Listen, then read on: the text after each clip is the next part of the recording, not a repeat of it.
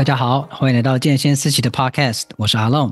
在这里，我们会与重训教练、瑜伽老师、物理治疗师、专科医师等各个领域的专家，和我们聊聊健康的大小事，让每个人都可以了解更多元的医疗资讯和运动科学的知识哦。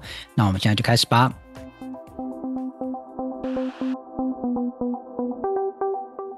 嗨，今天这个时间点，看标题也知道我们要聊时间管理啦。那上一周其实啊，建宏他有提到。很多事情就关于讯息管理的部分，那它是第一架马车，那今天会讲到第二架马车。不过上次讲上礼拜讲到那个第一架马车的时候，建宏提醒一个事情叫做提醒物，大家还记得吗？如果不记得的话，可以回去听。那提醒物就是它放在那边，always 在尖叫，对着你尖叫。那他其实在讲的时候，我脑袋就有很多画面，就是我桌上那些账单、信件，我不知道寄给谁的，是寄给我还是或是寄给我其他家人的。就在上一周听完的时候，我就回去好好的处理他们了。跟一些要清洗的东西，因为提醒我可能不止信件吧，还有比如说像是衣服啊、碗盘啊，一堆事情。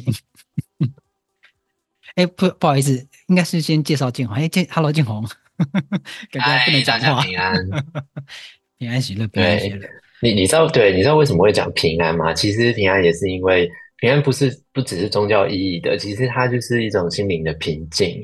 那就像你刚刚说的，如果你生活中有这么多的提醒物，实际上你心灵是很难得到真实的平静，因为你身处在自己营造出来的一个混乱的环境，然后所有的东西都在，所有的提醒物都在向你疯狂的尖叫的时候，你的心是很难平静的。所以我觉得平安，它其实我其实，在讲平安的时候，我是真心的祝福大家可以在生活中。不要因为提醒物的关系，嗯、然后受到这种捆绑、这种这种杂讯的干扰。这个是其实是我的用心，这样子、嗯。好，希望大家平安。那呃，我觉得很棒的是，呃，提醒物这件事情进入我脑袋之后啊，因为以前呢，在去整理这些东西的时候，你会进入一个状态，就是我现在要来打扫，就是你会不跟打扫自己放在一起。对，就就我啦，我不知道你会不会，嗯、就是你会开始哦，我要清桌面，然后进门去看这些账单，你就把账单全部叠在一起，然后放在一边。然后再去清家电。就我跟你说，我的打扫其实是真的就是在打扫，因为其实我所有东西都有固定的位置，然后我会很重视我跟他们之间的关系要很清楚，所以我很少会出现你刚刚所描述的那种状况。对我来说，我打扫是真的就是把灰尘吸干净，然后把垃圾丢掉，嗯、把东西摆摆正这样子。对我来说就是就是这样子。但是如果我生病的时候，就是。身心不平静的时候，不稳定的时候，我可能也是会出现很多提醒物，因为我的心里没办法负担嘛，所以我、嗯、我也不是永远都这么的，好像很完美的、很干净的状态啦。嗯，但是我我觉得大部分的时候，我是我的整理就真的只是把灰尘洗干净，把东西再摆整齐这样而已。嗯、OK。就是对我来说，它就是变成另外一个，呃，它就代办事项好了，它就变成一个不一样的概念。就是说，它是提醒物，嗯、它不会是我要一定要跟打扫绑在一起。就以后就会变打扫，嗯、然后就把它变成一堆，然后放一边，然后它又打扫完之后把它放回来，它还是变那么一堆，然后只是变成一个比较整齐的提醒物，但、啊、还是没有被错。没错。所以上礼拜我就是好好去处理它们，其实也没有花多久时间，而且在处理那个过程中会有一点点的焦虑，因为你要给出很多钱，给出很多钱。对啊，你是账单啊，要电费、水费、什么费、什么什么，就一堆要缴出去的钱。然后就是，但是每一件事、每一件事情处理掉，就是他也不花你多少时间，但是就是一件事情一件事情处理掉，说那个是有一点小小的成就感，是不是有点充实的感觉？就是说哇，自己做到了。对，这其实就是我想要祝福大家的平安的意思。对。是一种心灵的平静，对，我觉得这是第一层，嗯、还有第二层，就是你把它都处理掉，对不对？你就把这些纸张放到它原本应该去的位置，嗯、比如说它被放在那边归档，然后它就进入一些抽屉啊，一些位置，然后你看到自己桌面干净，就可以去洗澡了，就觉得啊，可以，今天很棒。对啊，我觉得这就是平安的意思啊，就是让你看到你干净的桌面，然后你觉得是时候洗澡了，然后 哇，那种。对不对？我觉得那其实就是每一天一种很重要的一种快乐的来源。嗯，所以希望大家平安。好，你的提醒物看一下它在哪里，可以处理的话处理一下，我觉得还蛮不错的。嗯，嗯，那今天要讲的是事务管理系统。好，那就是第二架马车。那我们上礼拜讲的是第一架马车，是讯息进来的时候有很多很多的状况。那就是有很多的管道，那、嗯、你怎么去面对你处理你的管道？然后现在就是讯息进来了，我们要该怎么处理它？这边就麻烦建宏帮我们介绍一下什么是事务管理系统。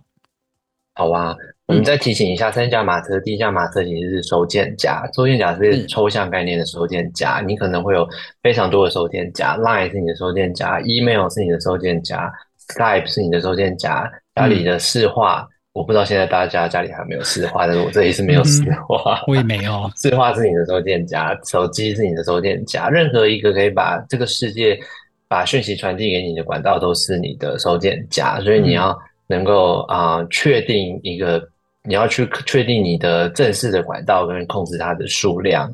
然后第二架马车的话是事务呃事务管理系统，事务管理系统就是当你这个讯息从第一架马车进来之后，是需要你去采取行动的，比如说倒垃圾，然后垃圾出现在你喝完的豆浆放在桌上，那就是它它就是一个待办事项，就是因为你要把它丢掉嘛，对不对？嗯、可是如果第三辆马车，刚刚阿龙忘了提醒大家的就是参考系统，就比如说刚刚阿龙讲的例子很好，就是当你的。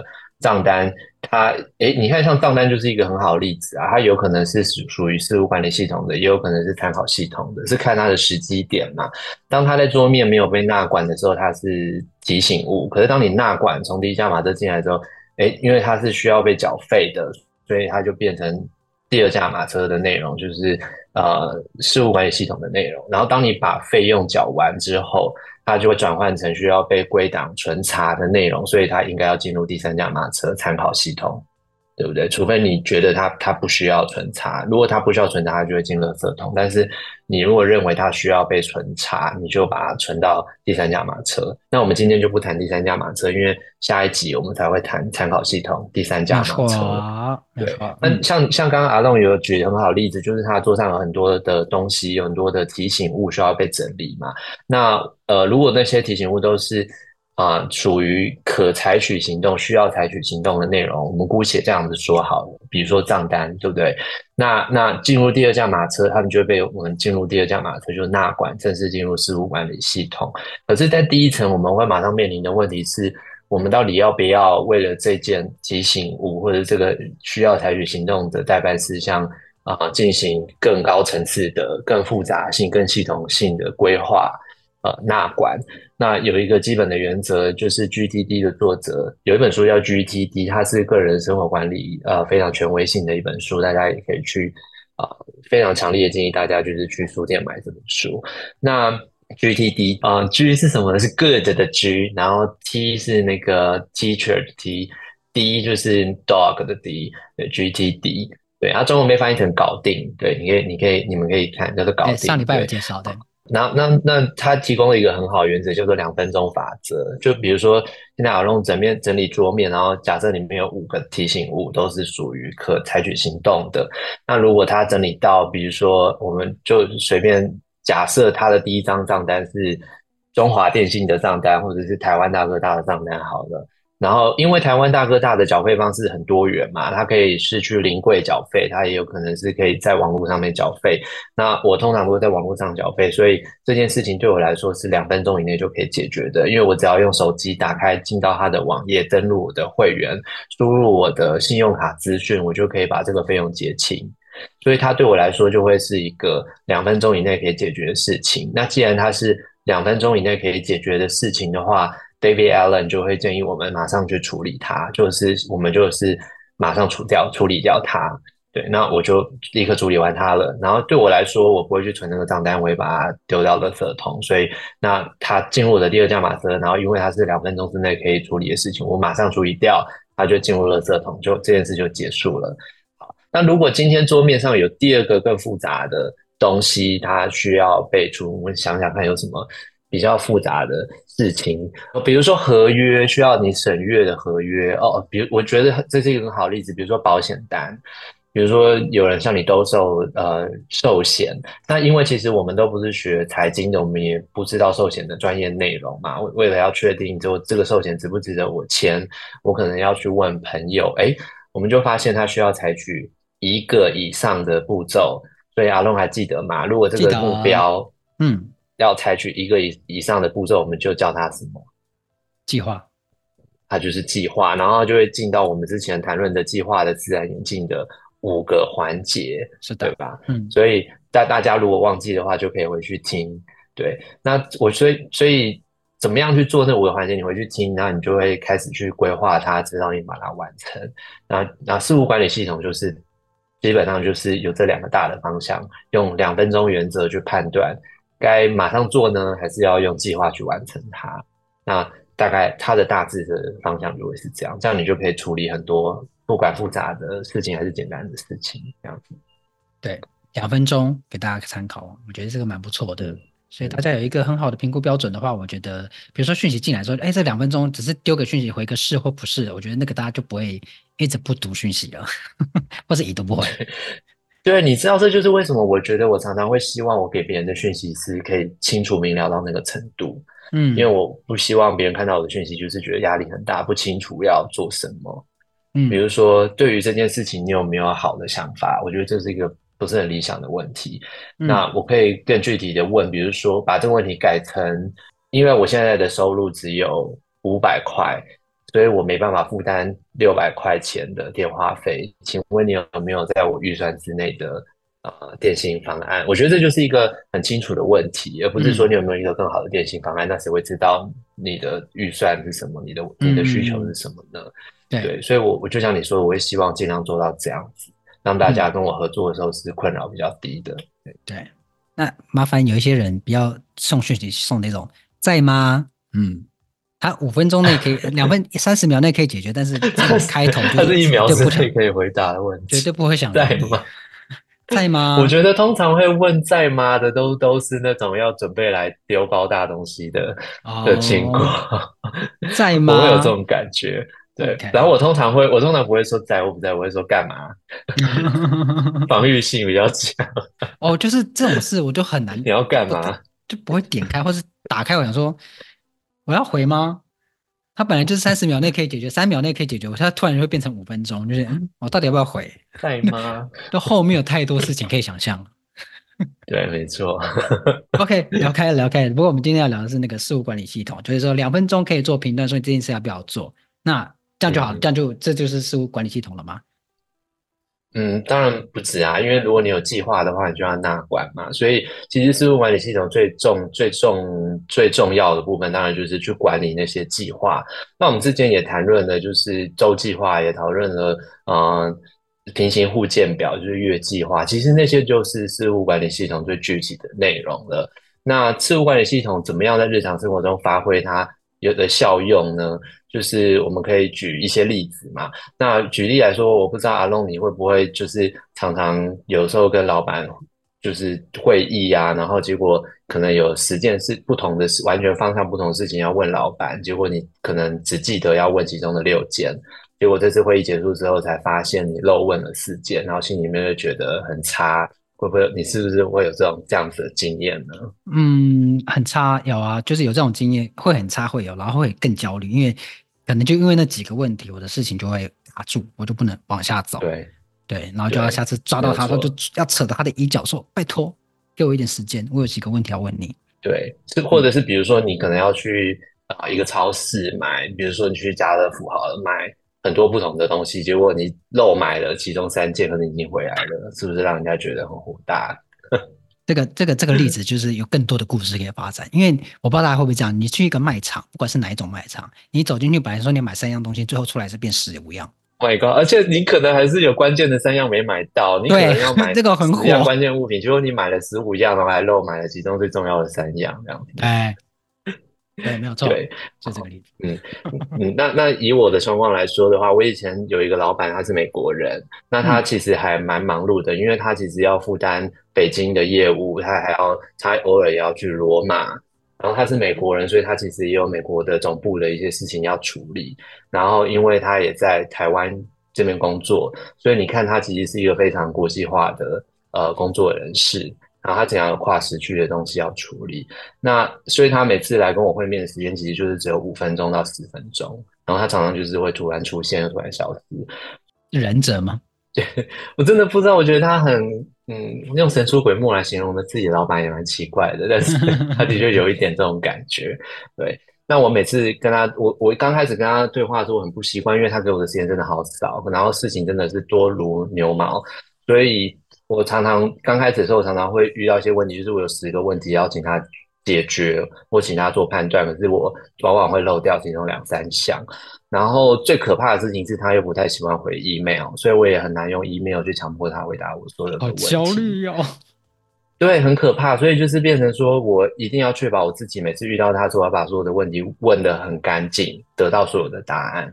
然后，因为其实我的老板也是一个说话很明确的，就是你问他什么，他就马上给你一个超明确的答案，可以就可以，不行就不行。要钱，他就跟你讲要多少，他只能给多少，他就是这么明确。但所以你就是要确保你的问题都要问到。那就是因为这样子，其实我后来我的事务管理系统发展起来之后。啊、我们我们今天可以给大家看，就是如果你有用那个 YouTube 来收听这个节目的话，你也可以在 YouTube 上面看这个这个我的事务管理系统它的样子。我是把它建在一个软体，在第一集的时候我就有提到是 Todoist。对，那我等下我可以给大家看，就是这个是 Todoist，它是我用来呃建立待办事项管理、待办事项跟所有的计划的一个中枢点。所以除了我们之前有谈到的那些周计划表啊、月计划表，哦，甚至年度计划表，那其实每一天要做的事情，就是都会被记录在这里管理。嗯、就是就是说，这个系统是这么，就是其实是有点大这样子。那这个是属于 ground level，就是地面层，每天具体要做的事情就会在这里，它都是配合着不同的计划的。嗯、那举例来说，如果我要跟这个老板会面，我已经发展出一个啊。呃呃，过滤器就是是他的名字哦，比如说我随便举例的，就就比如说这个人是我老板好了，但他现在不是，我只是举例，他是假设他是我那个美国的老板，然后我点他的名字，这个是他的名字标签，我点进去，我就一口气看到所有我需要问他的问题。嗯，那他有一个好处就是，嗯，我。有这个清单之后，我就可以非常的有信心的去追杀我的老板，而不是 漏东漏西的。那如此一来，我就会确定我不会遗漏任何的问题。对，嗯、所以那为什么可以做到这一点呢？是因为其实我每一个代办事项都会有三个绑三个标签。第一个标签是它需要用到的时间，这边也看到十五分钟，这件事情只要十五分钟。嗯，然后还有呃。地点或人物跟谁有关，或者要在哪里执行。第三个标签是他需要的啊专注程度高中低，对，嗯、所以我因为我每个代办事项都会绑这三个标签，所以我才会有老板名字的标签，所以我点那个老板的名字就的标签，我就会看到所有跟他有关的，不管什么方向的事情，不管什么计划的事情，只要跟老板有关的，我只要点他的名名字的标签，我就会看到一切。那我就可以很有信心的问他，而且我绝对不会疑问任何问题。对，就该问的都有问到，该杀的都杀。对，没错。对对，这个是这个是为什么外部化很重要嘛？因为如果说你平常就是都用脑袋记的话，呵，你你可以想象有这么多，你看这这只是这一周哦，你现在看到的这个颜色都是这一周，因为我这个永远都是最新的。因为我我的系统的运作方式会保证它是最新的，它不会是旧的或无效的。所以你看，光是一周我要找我的同事要讨论的事情就已经这么多了。嗯嗯，对你如果那你可以想象，如果说你全部都用脑袋记的话，会发生什么事情？绝对忘掉一半以上。我对啊，所以因为我就是吃太多鳖，所以我才会觉得说你把它写下来跟大家管真的是嗯非常的重要，嗯、是提升你效率的不二法门。特别是你要想做，如果你只是。一个同事就有这么多问题要问他，那如果你现在有十个同事要一起协作的话，那你没有这个系统，是不是就会有很多困难呢？就是说，大家一进来有个讯息进来，你判断它需要超过两分钟以上的时候，它需要变成一个计划，它就可能会像你这样子，它采取一个以上的步骤，它就会变成计划，然后它就会到这个像你现在看到这个 Todoist 里面，它就会它就会被写进我的计划表里面，比如说像、嗯。这个月度计划表或者是年度计划表，OK，然后我们才会一层一层的往下开，开到变成呃这个怎么样具体去执行的 ground level，、oh, 就是地面层，OK。所以这样说起来的话，它就会是呃，所以你所以等于是说，我的事务管理系统是有 Todoist，它在管理每一天要实际去做的事情，然后会有 Bullet Journal 或者是 Evernote 这两个是看你要选哪一个，数位版的就是 Evernote。手写版的就是 Bullet Journal 要点笔记书，呃，看你选哪一个，就这两个合在一起，就是从长期的一路从年管理到月，管理到周，管理到日，是，所以你每一天在做的事情都是为每一周，每一周做的事情都是为每个月，每一月做的事情都是每、嗯、为每一年，一层一层的这样子紧密的镶嵌在一起。但是啊、呃，我有注意到说，其实，在每一个事呃代办事项里面，你都会标三件事情嘛，人跟至少三个标签，对。哦人、地、时间跟精力，那这个是一个经验谈吗？这个其实是呃，如果大家去看 GTD 这本书的话，这个其实是这个系统它建议我们绑的三个标签哦。每一每一项代办事项，它都建议你要绑这三个标签。我一开始也觉得说，哦，真的是太麻烦了，呃，因为你知道每每一件事你都要打三个标签，你会觉得说这样打到。民国几年呐、我的天呐、呃，其实当你养成习惯之后，打完这三个标签不用一秒钟，这速度真的很快。然后你就是等于每件事情你都在练习下很快的判断。所以，所以我已经养成一个习惯，就是别人有待办事项告诉我的时候，我就会心里面就会马上盘算说这件事情要几分钟，要几个小时。对，这个就是为什么我们之前谈一个计划自然演进的五个环节里面的第一个环节是评估。其实你这个三个标签常常做的话，你的评估会越来越精准。就是你在评估的第一个环节，你在评估的速度效率会快非常非常的多。是，嗯，然后对啊，然后另外一件事情就是你你可以把所有你一个计划，假设我现在随便开一个计划给大家看好了，好，比如说这个计划，嗯、这个计划里面有十五分钟、十五分钟、十五分钟跟两个小时，所以为了完成这个计划，我会需要。两个小时又四十五分钟，所以全部加起来大概三.三个小时左右。所以这个计划是三个小时，嗯，所以我这个礼拜要播三个小时给他。对，所以这是为什么绑时间，嗯.的原因。那那个时间长度也是一个经验谈嘛，就是嗯，这个时间我掐指一算，大概就是十十五分钟这样。嗯，当然了，它是经验。另外一方面也是，我都会尽量把每一个代办事项。拆解到十五分钟到半小时以内，因为如果说你有一个代办事项，它的时间超过半小时的话，你会很容易，其实你就会很容易不想去做它。嗯，因为你如果一个事情是十五分钟就可以做完的，其实是比较容易去做的。对，比如说好，比如说我叫你写一个写一份啊一千字的报告。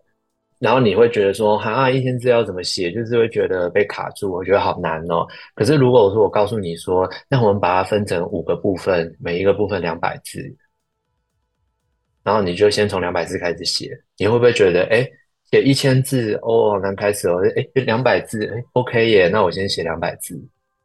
它这个概念就是像这样子，所以一个计划，我们就是把它打成。一个一个非常小的十五分钟左右的待办事项的话，你就会很容易的有动力去做它。嗯。然后当你做完第一件，你就会觉得说，耶，做完第一件了，我可以赶快做第二件。做完第二件之后，你就觉得，嗯，天哪，我已经做完两件了。然后它的那个正向的感觉会一直不断的循环跟回馈，会让你一直想要做下去，这样子。对，这个是时间的部分。所以，所以像地点的标签，就是比如说去大卖场你要买什么，如果你可以。写的很清楚，就可以避免你漏买，或者是避免你超买、嗯、这样子。对 对，这就是标签的功能，这样。嗯，但是因为现在我们讨论是说，嗯、呃，我们讨论的是说，就要超过两分钟，我们它要变成一个计划嘛，然后进入那个演变的那个五个环节、呃。应该是说，超过一个以上的步骤会变成计划、嗯。哦，如果它超过两分钟，但它不会不需要。那没有超过两个步骤的话，那它就会变成代办事项。它会变成综合代办事项，它就会变成我会给它一个计划名称，叫做综合代办。它就会放各式各样不会变成计划的，但是会超过两分钟的代办事项。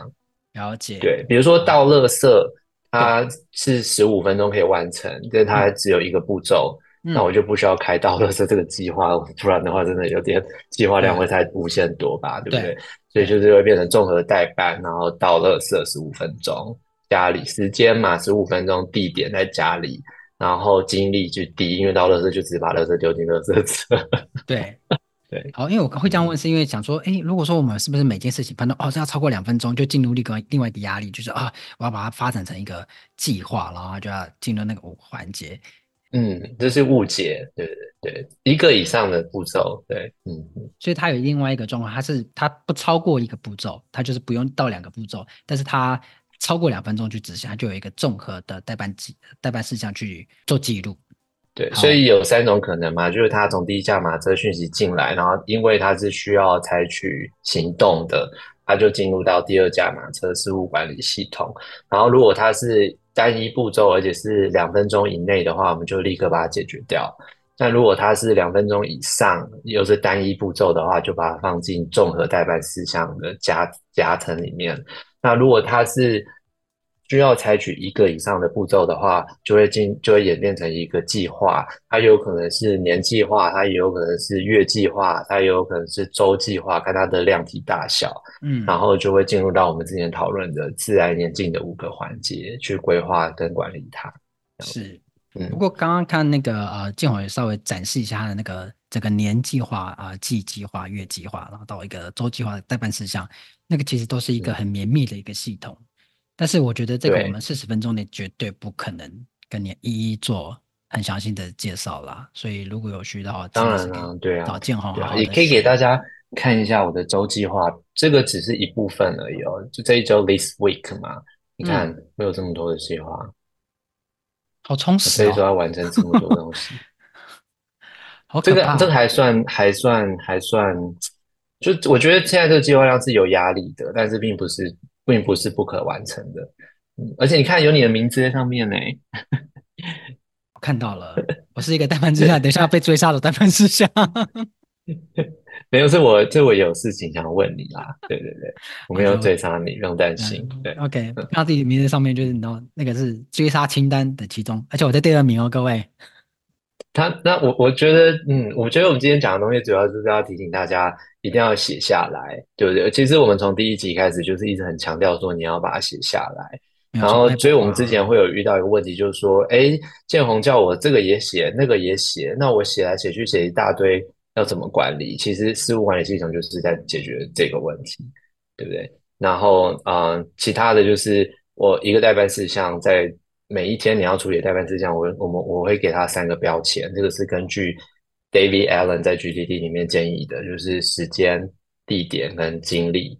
那时间的时间的话，就是你才有办法知道我们一天有多少时间，然后你能够用多少时间嘛。我们之前不是有说吗？就是你要去计算你一天的可自由支配的时间。然后假假设你今天可自由支配时间只有三小时，那你的代办事项的时间加起来是不可以超过三小时的。嗯，超过三小时就是不可能做啊，这是一个尝试嘛，嗯、我应该不需要再强化解释了，对，对不对？嗯，对。然后地点啊或人物它是同一类的，就是你比如说遇到你的老板，你有十个问题要问他，这个系统就可以确保你不会遗漏任何一个问题。你的老板会觉得、嗯、哇哦，你怎么都记得。那精力的话，我们刚刚没有讨论到精力啦。其实精力就是太多，如果你的代办事项全部都是高精力，就是专注度程要求程度最高，其实你要去反省说，你真的有可能 做那么多需要高能量的工作吗？嗯嗯。我们一定要适当的安排一些低能量的、中能量的、跟高能量的。刚刚就想要问，就是关于精神的，因为时间、地点，哎，时啊人，然后时间，这些都很好理解，但是精神就有点。就比较抽象一点，就像这个精神是指说高精神，就是我要排除一切，排除一切，我必须要很专心。很难，就有点像是现在有有一题微积分需要你解题，它就是高高能高耗能。对，就是你要非常 专心做这件事情，这样。就是对你的挑战度很高的。其实每一个人的判断基准是不一样的，所以我也没办法去教你说什么是难，什么是中，什么是低，这完全是你自己主观的判断。但举例来说，高难度的东西就是你真的会是对你很有挑战性的，你你没有把握，你一定能够做得非常好的，你要非常专注去做它的。Okay. 那中的可能会是你已经熟悉的，但是你还是要很专注去做它。嗯、那低的有点像是就是把乐色拿出去，垃圾都丢这样。OK，它不需要什么 精神力在里面投注这样子。对对，okay. 没错，对。但是每个人是不一样啊，你自己判断。对，但是我觉得这三个标签是很有帮助的。对啊，因为同一件事情，可能大家理解的方式不一样。比如说微积分，你可能觉得哦，这需要高精神力；对某个人来说，他可能这这 piece of cake，我就是低精神就可以了，我不用太集中，我就可以。对对对对对对对对，就好像我们去说九乘以九九九八十一，可能对我是觉得哦，这个是这个实在太 low 了，这个精神专注程度太 low 了。嗯、可是你去问一个小三的学生，他可能会觉得天哪，这是排山倒海的压力。九要加九次，怎么可能加得出来？手指都用不完。对，嗯，没错。好，所以今天告诉大家，这个啊，事务管理系统呢，就是有三个事情你一定要做，就是第一个你要外部化，好，然后你需要有为每件事情做好一个列出那个标签，这样你才知道啊，你人地，然后跟你时间，跟你需要的精神力，然后再是你需要一样系统，就是我们今天介绍的事务管理系统。那今天只是稍微给大家看一个比较啊粗略的概念了。那这个整个系统的建立是非常的。呃，紧密跟谨慎的，所以它是需要好好花时间去跟大家聊的。如果真的大家对这个事务管理系统很希望知道这个细节，它怎么去长出一个年计划、季计划、月计划跟周计划的话，可以询问建宏，你网络上找到他，还、嗯、有 IG 跟 Facebook，、嗯、不知不觉就置入了。欢迎大家来问我，不过就是还要提醒大家，你的那个待办事项的建议还是要符合我们之前不断强调的那个原则，就是要。啊，清楚明晰，而且具体可行。你要看到就可以马上去做它，你不可以看到他还在想，你还在想，你就不会去做它了。没有错，哦，就是这样子。因为因为你看哦，假设我现在这个清单有这么多的待办事项，结果其中有十项是看了却不是很清楚要做什么的，我很自然的就不会去做它了。真的，对，他就跟你忘掉他一样。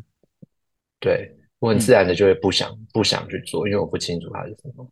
对，我吃过自己很多闷亏，就是这种，就是代办事项放到下个礼拜，然后下礼拜再看到他说这是要干嘛？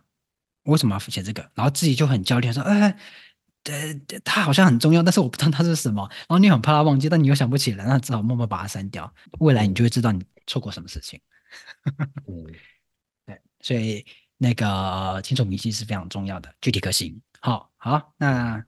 那希望今天这个事务管理系统对你有帮助。那如果你有任何的问题的话，都可以到静红那边去询问。好，如果你喜欢这个频道，记得追踪我们。如果你有任何问题或想了解更多的主题，都可以到我们的脸书或 IG 私讯，让我们知道。相关的链接我都放在资讯栏里喽。那我们就下次见喽。我是阿龙，拜拜，拜拜。